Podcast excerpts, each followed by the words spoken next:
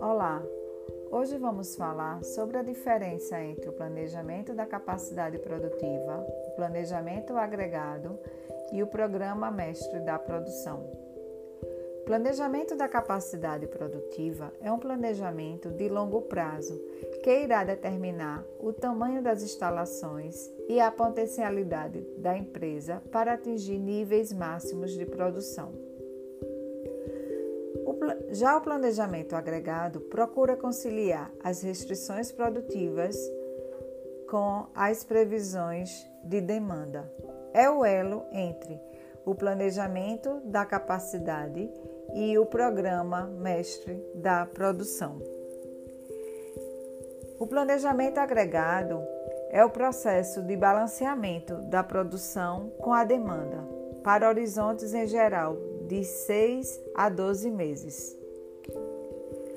Ele procura combinar os recursos produtivos de maneira a simultaneamente atender a demanda e conseguir uma redução de custo.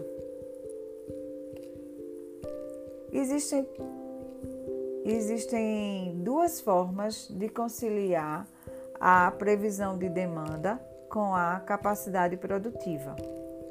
Uma delas é você trabalhar, influenciar a capacidade produtiva, aumentar ou reduzir conforme a necessidade da demanda.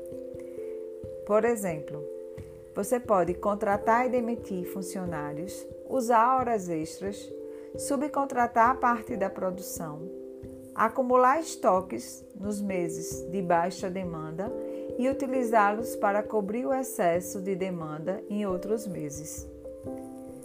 Outra forma de solucionar o problema e conciliar a previsão de demanda com a produção seria combinar os recursos produtivos e influenciar a demanda por meio da comunicação ou outras estratégias promocionais. Agora que a gente já conhece um pouco sobre planejamento da capacidade e planejamento agregado, vamos conhecer um pouco sobre o pro Programa Mestre de Produção. O Programa Mestre de Produção, ou simplesmente Programa de Produção ou Plano de Produção, estabelece o que irá efetivamente ser produzido a curto prazo, ou seja, ele é, ele é planejado para poucas semanas.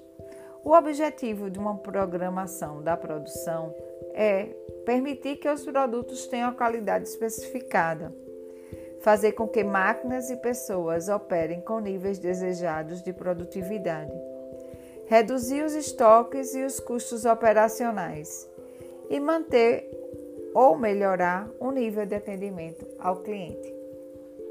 Bem, agora você já sabe a diferença entre esses três níveis de planejamento da produção.